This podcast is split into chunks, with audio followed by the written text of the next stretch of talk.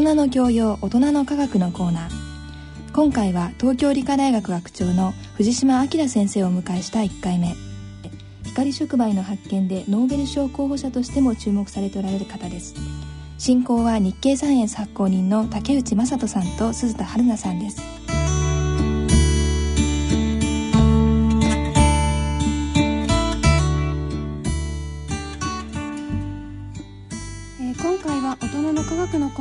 拡大バージョンとしてお送りします。進行は私鈴田春奈と日経サイエンス発行竹内正人さんです。よよろしくお願いいたします。ろしくお願いいたします。えーそして今回はゲストに東京理科大学学長の藤島明先生をお迎えしてお送りいたします。藤島先生よろしくお願いいたします。どうもよろしくお願いいたします。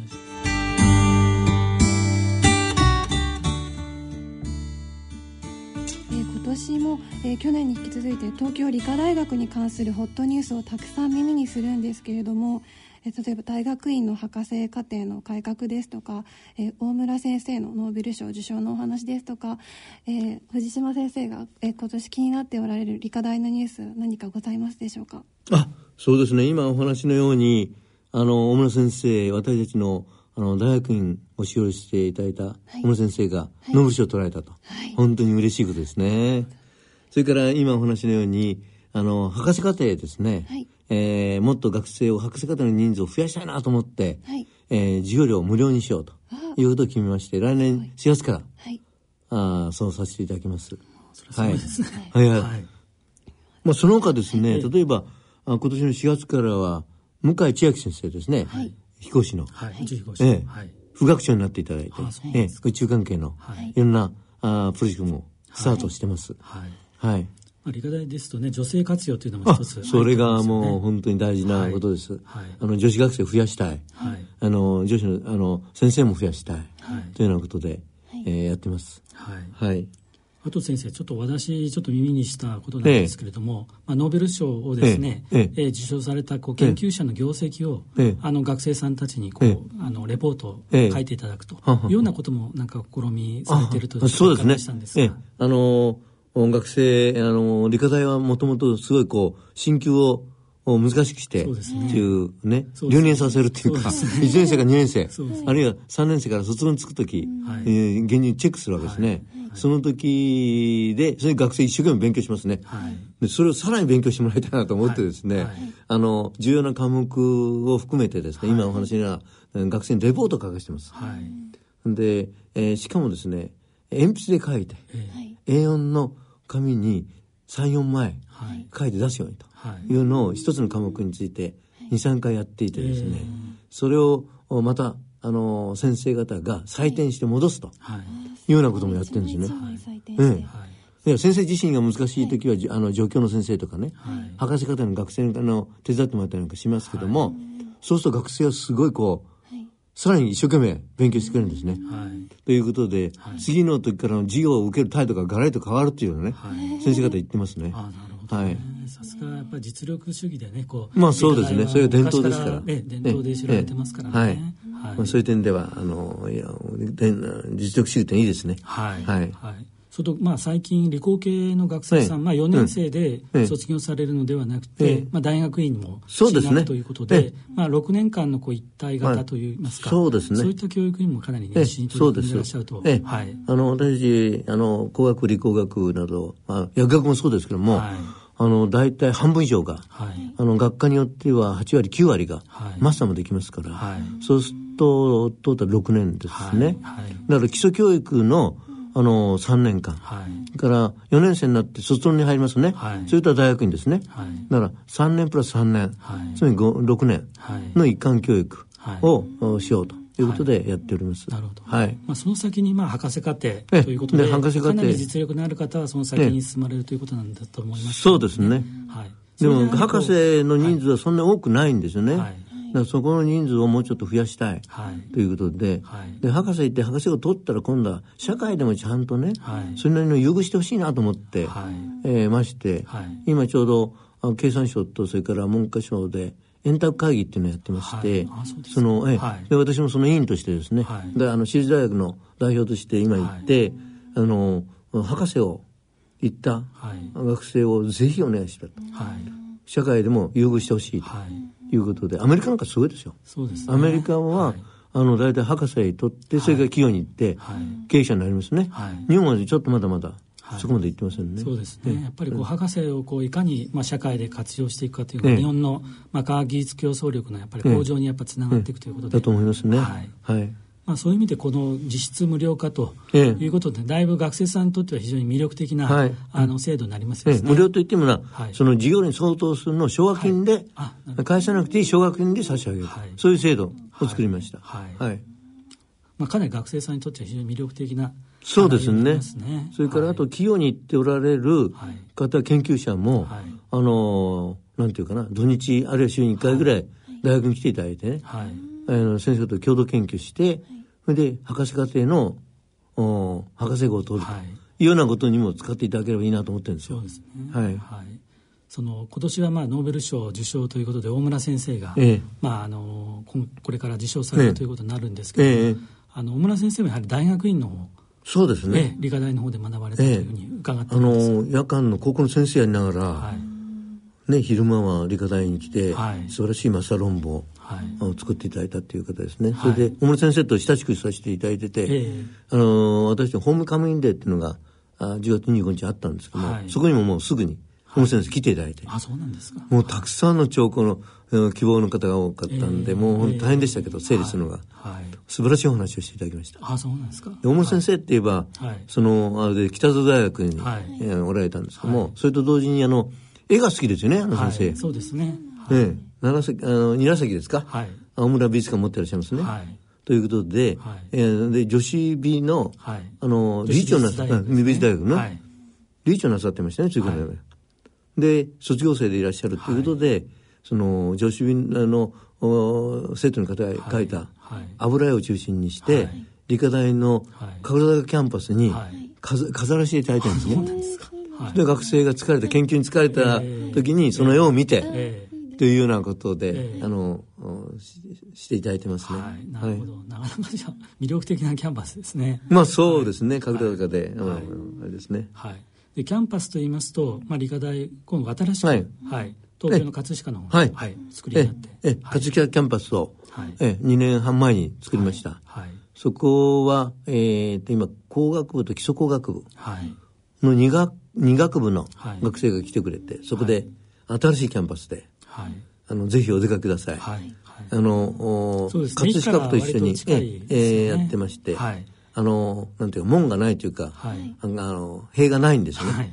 で、区民の方もどんどん来ていただいて。はい、で、しかもですね、はい、あの、お入り口からというか、都市間までまっすぐの道あるんですけども、はい、そこに、はい、あの、お道にですね、ネームプレートというか、あの、うん、なんていうかな、有名な科学者の業績を歩きながら勉強できるような、はい、名盤を埋め込んだんですよ。え、はい、すごいです、ね、いや、面白いですよ。で、私は、じゃあ誰から始めようかなと思ってね、えー決めたんですよ。ええ、でいうことで今、科学技術のやっぱり進歩は印刷術で、はい、ややった研究が残るというね、はい、印刷法が確立した時からがじゃないかなと思って、はい、グーテンベルグの印刷術の発明、はい、1455年からずっと歩いていって勉強しながら。はいえ？ということで、えー、山中伸也先生の iPS 細胞まで、はい、というので その時は一番新しいノーベル賞、はい、山中先生のでしたから、はい、ということで、え今度は元今度、は大村先生とかね、はい、梶田先生の入れなきゃいけないんですけど、えー、というような本になってますし。も何度かあの伺ったことがあるんですけど、はい、本当にすごく大きな公園みたいで本当にのびのびと勉強できそうだなって、ね、素敵なキャンパスだなと思います、ね、あのなんかキャンパスごとにこうイメージが違うなと思うんですけどそうですね。ああるんですか？キャンパスごとにこういうそうですね。はい、はい、あのあの一番大きな敷地っていうか学生多いのも、はい、野田キャンパスですね、はい、千葉県の野田、あそこには理工学部と薬学、それから研究所ですね、はい。えー、生命科学研究所、で、私がセンター長やってる、やはり3年前に作りました、はい、光触媒国際研究センター。とい。うような、あの、だから、あ理工学部、薬学部、そして、ね、研究関係の建物がそこに揃ってるということですね。それからあと、あの、経営学部は埼玉の久喜にあるんですけども、あの来年4月からは神楽のに移そうと思ってます。それからもう一つ特徴的なのは、あの北海道の長万部に、あの長万部キャンパスがあるんですね。えー、長万部ってカニので有名なところですね。そこに、それ基礎工学部の1年生、全寮制、で今大体400名前後が、そこに1年間そこで学ぶと。いうことにしてます。なんかその寮に入ああの私のお友達が入っているんですけども、えええ、すごくなんかこう1年かけてすごく人間的にも成長できるっていうそうですね、はい、ええあの基礎工学は3学科あるんですけども、はい、その学科の違う学生が、はい、あ4人部屋ですね、うん、あの一部屋ずつか区切ってはあるんですけど一つの、はい、4人が一つのグループを作って、うん、そうすると1年間ずっと寝食共にしますから、すごい親しくなるんですね、そうすると今度はあの活躍キャンプに戻ってきますけども、はい、から大学に行きますけども、ほとんどが。そうするとすごいこう親しくなってますから、学科が違うそのかって1年間一緒にしたのが、こうただ卒論から大学までずっとこう研究してみるといろんなことでお互いに助け合うことができるんですね。ということになると、もう本当に人間的に成長するんですね。それがだからやっぱり全寮制1年間やってもいや効果あるなと思いますね。はい、いろんな環境が整った、ね、そうですね。あと他にも英語力にもすごく力を入れられているというふうに伺いました英語力を、はい、もっと突きさせたいなと思ってるんですよ。はい、それで今年からあのテキサス大学のアリントンに、はい、えの半年間、学生を送って、ということでたくさん送りたいなと思ってるんですけどまずだ、1期生あのあの最初ですから今、30人が8月の初めから12月の終わりまであるいはあの希望されれば1月の終わりまで、今行ってます。で大学で費用を出してですね、はい、で今言って非常にみんな喜んでますね。はいぱりグローバルにえグローバル化が一番大事ですから、やっぱり英語力ですね。はい、え藤島先生が教育者として、えー、取り組まれていらっしゃることっていうのはどのようなことがあられるんでしょうか？まああの学長としてはもうあれですね一番大事な大学全体をどういうふうにして運営していくかということで、あの4人の副学長の先生、はい、あるいは学部長の8人の学部長の先生と一緒にですね、はい、い。ろんなことをさせていただきながら、はい、あとはお金の関係については理事会と、あのまあ、協力しながら、うん、あということでいいさらにいい大学にしたいなと思って、うん、ね、やってはいます。と同時に私自身もあのまああ研究者でもありあので、あの光触媒を研究してますので、はい、そういうことを中心にして、はい、例えば新入生4月の時の1回目の講義を私がするとかね、はい、そういうこととかあるいは大学院の学生の特別講義があるとか、最近は教育教育が大事なんですね、専門教育以外に、あるいは英語教育以外に、教養教育が一番大事ですね、人間として、ということで教育講義をどんどん増やしていこうと、ちゃんとしていこうと、い、うことで私はまずその最初の見本を、はい、して、はい。えー、やってるんですけども、はい、それにはだからかつてのその研究者ですね、はい、今話題のアインシュタインもそうですし、はい、ニュートンもそうですし、ガリオ・ガレイもそうですし、あるいはもっとギリシャ時代のですね、アリストテレスとか、あそういうような方々がどんなあ仕事をなさって、どんないい言葉を残していただいているかと。い。うことが大事なんで、それを、ま、そういうようなものをまとめて私が、あの講義するっていうか話をして、はい、ということで、はい、あの素晴らしい研究者を学ぼうと、はい、それを模範にして、えー、それ以上の、はい、人間としても成長しなきゃいけないし、はい、研究者としても新しいことを発見しやっていかなきゃいけない、はい、にしてと思ってまして、あの教養講座をさらに充実させたいと、はい、特に学部のですね、教養って言うと1年生2年生で終わっちゃうんですねはい、そう、ね、じゃなくて、はい、教養は、あの学部4年間からずっと続けてやること、まして大学になったらもっと大事、うん、研究研究に専念するんですけども、それをやりながらやっぱり人間としてもっと大きくなってほしいんで,、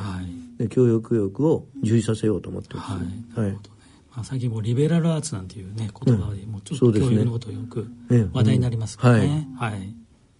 じゃあ先生今ちょっと光触媒の話が出たんですけれども、はい、まああの先生も光触媒の発見ということでですね、もう世界的に知られていて、まあ、私どもマスコミの人間はですね毎年秋になると、まあ、ノーベル賞の候補者として先生をちょっとあのご紹介する機会も多々あるんですけれどもまずちょっと光触媒の話からあのこの発見の経緯といいますか、はい、社会的な背景も含めてちょっとお伺いできたらと思いますが。はいあのまあ、今、光触媒、世界中で使っていただいてますね、はい、まあ、あのそのきっかけっていうのを私は作ったんじゃないかなと思ってるんですけども、はい、東大の大学院に入って、はい、まあ、光科学の研究室、もともとは写真科学の部屋ですね、はい、だからあの輻射関係のゼロックスっていうか、そういう輻射関係、はい、えー、の研究室に入ったんですね、でそこでまずやったことは何かっていうと酸化チタンっていうのを、が使うと面白いなっていう研究をなさってる方がいて、はい、その輻射菌の材料に使うんじゃないかということを考えておられた方がいたんですね。はい、輻射菌っていうのはやっぱり写真もそうですけど、光が当たったら、その記録が残りますね。はい、つまり、あるものに光を当てると。い。うと、いろんな面白い現象が出るということで、じゃあ、あの、水の中に光に感じるものを入れて、やったらどうなるかというようなことがあって、あのフランスのですねベクレルっていう人が、はいはい、あの始めた現象があるんですよ、はい、光ベクケル効果という、は。い、今放射の単位でベクレルっていうのがありますね。ええ、あのベクレルさんの、おじいさんです。あ、そうなんですか？あの1903年にキュリー夫妻と一緒にベクレルさんはノーベル賞をもらうんですよね。そのおじいさんが、やはり、ええ、あのパリで、あの物理学者だったんです。その方は銀を金属の銀を水の中に入れて光当てると、なんか応答すると、はい、であの電圧がポッと出るとい。うことを研究なさったんですね。はい、でそれを見て今度はあのもっと光に感じるものができたら面白いなっていうんで、はい、今度は私じゃなくてもう世界中の人がゲルマニウムができる、はい、シリコンができるっていう半導体のもとですね、はい、それができたらそれをまた水に入れて調べる方が出てくるわけですね。そうするとゲルマニウムシリコン入れると一瞬光効果ある、はい、光ベッケル効果出るんですけども、はい、それは溶けちゃうと。い。う現象なんですね。はい、でその現象を私は大学院のまさに先生になった時に、えー、そういうことを勉強して、あこういうもんかと。っていうんで私自身もゲルマニウムを使って同じことを追試っていうか、再実験したんですね。でやっぱり溶けちゃう。じゃあ溶けないものはないかと。あの光感じて溶けないものは何かってね、探し回ったんですよ。そうしたら神戸の、ええ、で参加したの単結晶を作ってる方いらっしゃったんですね。はい、でその方は、はい、あの透明な結晶を作っておられて、はい、であのそれを使って何に使ってるかというと、ダイヤモンドに近いんですよ。ちょうど親指ぐらいの結晶ができて、それをうまく切ってやると、宝石ダイヤモンドの指輪になるんですね。今でもそういうふうに使われてるのがあるんですけど、はい、つまりダイヤモンドに近いルチの単結晶参加者の単結晶があることを知って、はい、私はその社長さんにですね、えー、手紙を書いて、えー、ぜひその結晶を使わせてくださいと、えー、大学の1年生なんですけど、はい、それで、その方が東京来れんで、お前に向かってお願いしてですね、ぜひ使わせてください、で親指のようなものを使わせていただくことになったんですね、で切るの大変ですね、すごく硬いんですよ、ダイヤモンドカッターでしょできない、ようやく苦労してつく切って、それでえそれを利用線を出してそれを水の中に入れて、どんな効果あるかを調べてみた、それが私の初めですね、そうしたら光効果あるんですよね、しかも溶けないんですよ、え？しかも表面からガスが出てくるんですよ、水の中に酸化炭を入れて、光るとガスが出てくる、水だけですよ中に入ってるね、でじゃあそのガスは何かと、はい、集めて分析しますね、はい、それは酸素でしたね、はい、それ水が分解した、はい、光だけで、はい、しかも酸素が出た、はい、それでその時私一番驚いたこと、感動したことは何かというと、えーえー、あこの反応は一番大事な化学反応、はい、葉っぱの表面で起こってる光合成反応に近い。なるほど、はい、ん？そして酸素が出ていて、私こう生きてる、えー私たちが吐き出した炭酸ガスを還元して、植物が成長している一番大事な、つまり葉っぱの中の葉緑素、クロロフィールと同じ働きを酸化したにしてる、この時の感動ですよ。本当に感動した。夢のようなエネルギー源ですね、まあ、そのエネルギー源は、今度はね白金とつなげておい。て、酸化チタンを電極にして、水に入れてもう一つ白金につなげたんですね、そうすると今度白金の方からまたガスが出てくるんです、はい、それが水素なんです、はい、それ水が酸素水素になる、はい、これを見つけることができたんですね、はい、それが1900まああの67年頃ですね、はい、大学のマスターの学生の時、はい、でそれを学会で発表しますね、えー、誰も信用しませんねはい、あそうだったんですか。水を酸素水素の分けるには電気分解しかないだろうと、お前、電圧かけてないじゃないかと。外部から電圧かけてるかと。かけてません。つないでるだけです。でも光はって言ってますよ。光はエネルギーですよ。その時みんな、光ってのはそのエネルギーとしてあんまり注目、まだされてない時ですから。なるほど。はい。そんな、ことをね、学会で発表するんじゃないもっと勉強してからやるじゃんみたいな、なんかすごい大変だったんですよ。なるほどね。ところがもうようやくですね、はい、あの、まあいいかと思って、姉ちゃんに論文出したんですよ。はい。その、だからちょっと姉ちゃんに論文送るの、送送るの遅れますね。はい。そうしたら、あの1972年の姉ちゃん論文になったんですけども、はい。はい、そうしたら、あの、酸化したんと白金で酸素、水素はい。私は酸素が出ることに感動しますね。えー、光合成反応に近い反応が。はい。まあ、白金から水素も出ますね。はい、そのネイチャー論文を、あの、ネイチャー論文っていうのはかなり今でも注目されてますね。はい、あの、そうですね。ところがあれも不思議だったんですね。はい、論文を送るでしょ？はい、普通だったら審査されても、何人もコメントがついてきて戻ってきて、採択されるのはもう本当にわずかですね。すね送ったんですよ。はい、即採択。はい、即採択。な、してくれたんですよ。それは何でしょう。水を光が分解できるという反応でしたから。でその反応論文読んだ人が、ちょうどその次の1973年は、第一オイショックでしたはい、大変な時代でしたね、うん、石油の値段がガーッと上がっちゃいましたね、はい、石油がなくなる。とい。うことになった時にちょうどネイチャー論文出してたわけですね、はい、そう私が感動したのは、酸素が出る反応でしたけど、ついでに書いてた発揮の方から水素が出ますね、はい、そうすると太陽光を使ってその水から水素が出ると。いうことを、であるということに注目していただいちゃったんですよ、はい、ヨーロッパのあの学会かなんかでね、はい、ということになって、はい、皆さんにようやく評価していただく、はい、いうことになったんですね。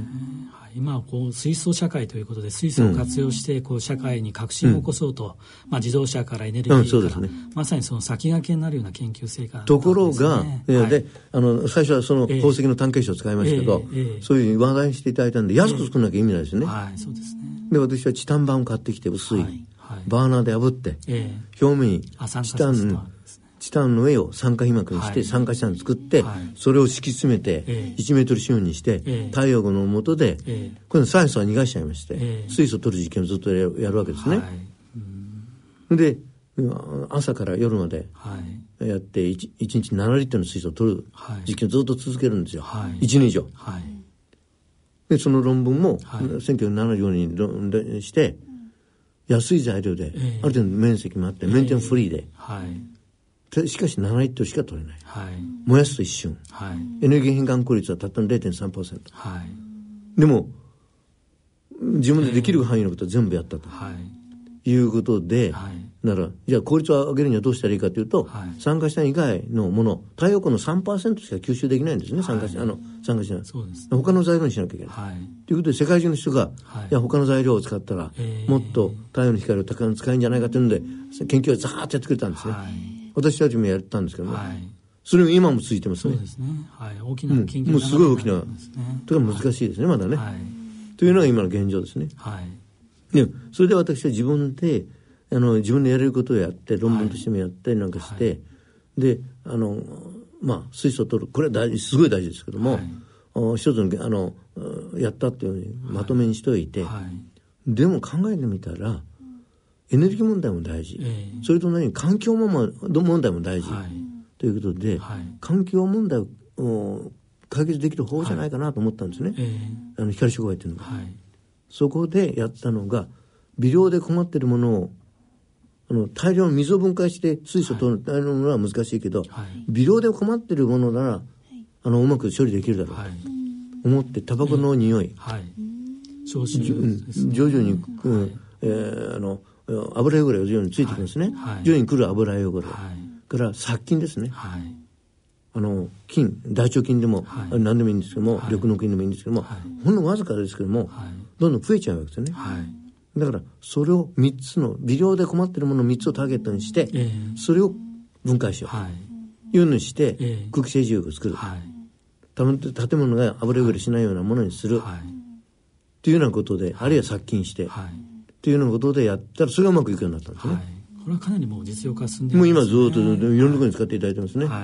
でそれをやっていて、今いろんなあの建物汚れないようなことで使っていただいてますね、でその途中でまたもう一つ大発見したんですよ、えー、鏡が曇んなくなるっていう現象、はい。あれも不思議な現象ですね、はい、酸化シタンを透明にあの鏡のガラスのようにコーティングしておい。て、蛍光灯に光を当てると、それが曇んなくなっちゃう、つまり、水は分解すると同時に、それ以上に水がべったりついちゃうんです、粒にならないんです。よ、超浸水超浸水性、はい、そういうことで現象を見つけたんですね、そうすると、あの油汚れ分解したりなんかできると同時に、その雨あ水をかければ雨が降れば、はい、水がもう直接こう、はい、表面についちゃいますから、油汚れが浮いちゃうんですね、はい、洗剤がなくても常に表面きれいにできる、はい、が鏡が曇らない、はい、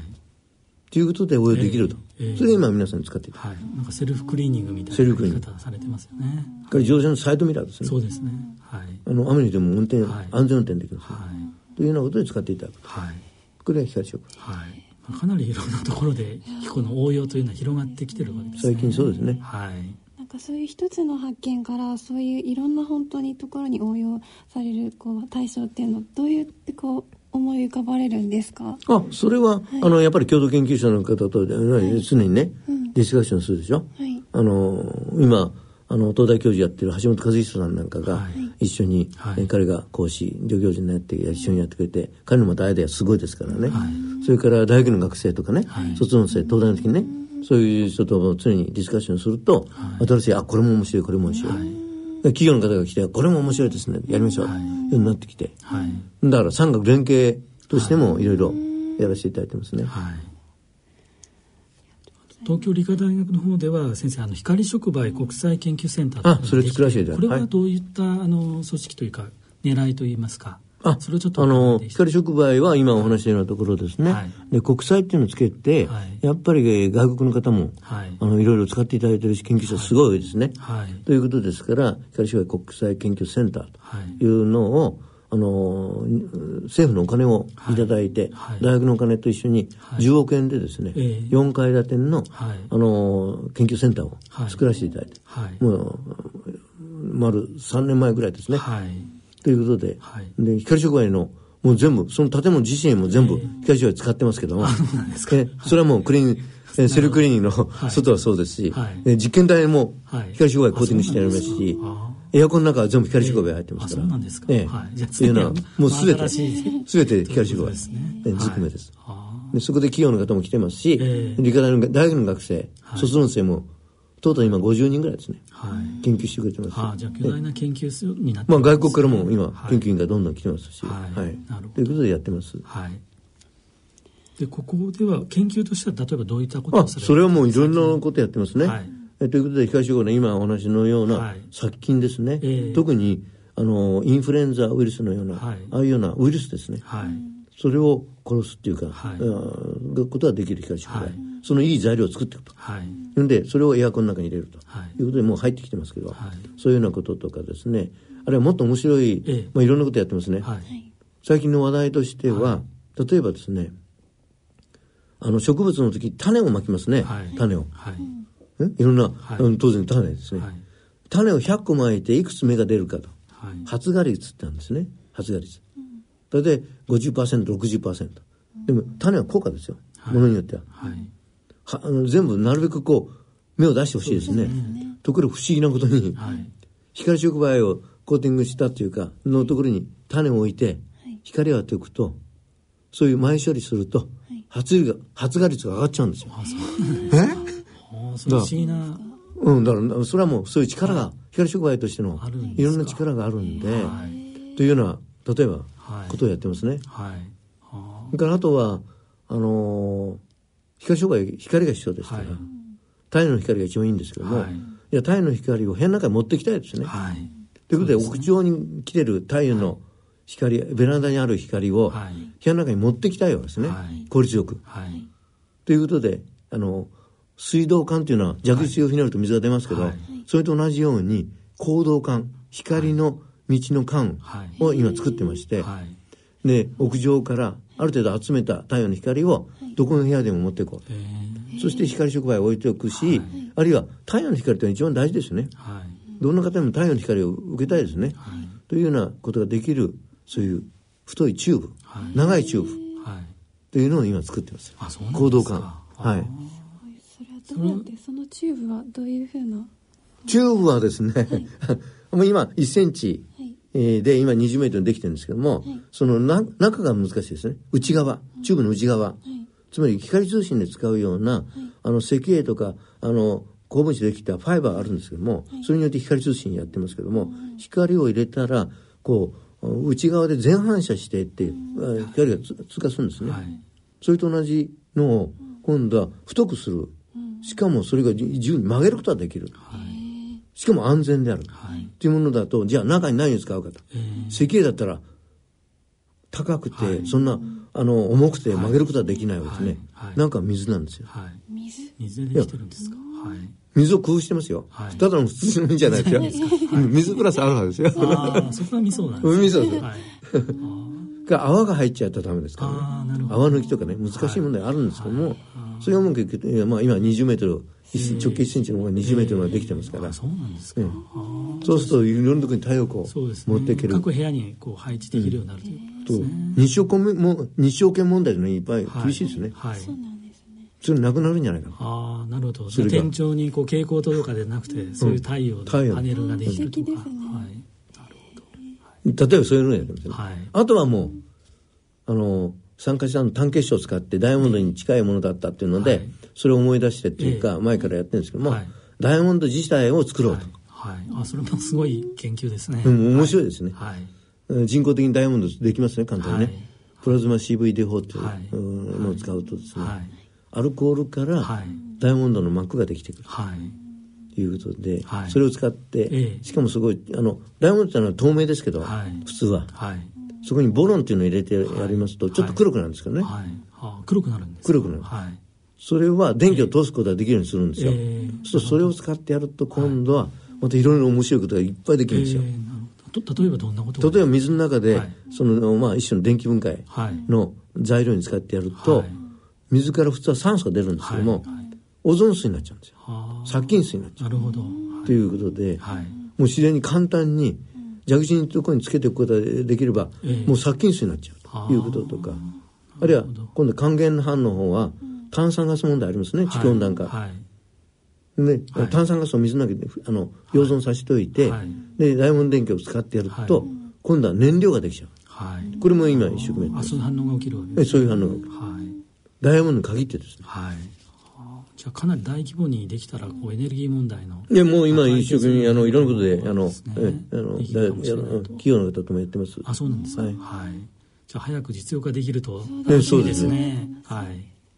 このようにもう本当にいろんな分野でご活躍されてる先生ですけれども先生の科学者としてのこうミッションみたいなのってどういうものなんでしょうか？ああそうですね、はい、研究の一番の最終目的ですね、はい、何のために研究するか研究者が私研究者が。うん、そう一番のあのあれは、まあ、便利な社会を作るとかね、うん、便利な機械を作るっていうのはあると思うんですけども、うん、やっぱり最終的にどの人も望んでることは何かっていうのを考えると、はい、やっぱり天寿を全うするっていうのが一番の目的だと思うんですよ。天寿を全う、うん、天寿を全う、はい、あの天寿、与えられた命ですね、はい、病気しなくて、でまあ今天寿だと何歳に行ったらいいかまあ100歳ですか、はい、まあ100歳まで健康にみんな過ごしたいですよね、はい、ということでじゃあその天寿を全うするためにどうしたらいいかっていうと少なくともエネルギーがなきゃダメ、うん、環境がきれいじゃなきゃ、はい、空気がきれいで水がきれいで、食料がちゃんとあると、これが必要ですね、でそれに少しでも寄与できる技術それに寄与できないとダメですね。ということであの、まあ、先ほどお話した光触媒それにかなり近いいろんなことで近いですね、はい、でそういう点ではいいテーマだなと思ってますね。はい、あの一番の最終目標に近い一つの手段としても光触媒いいなと思って、ということで一番のあの研究どの研究もみんなそうですけどもあのそういう点では天井を全うするのに少しでも寄与できる。何らかの関係で寄与できるというのが大事だと思ってるんですね。えー、まだまだお話をお伺いしたいところですがここでお時間となってしまいました。この続きは来週の放送でお送りします。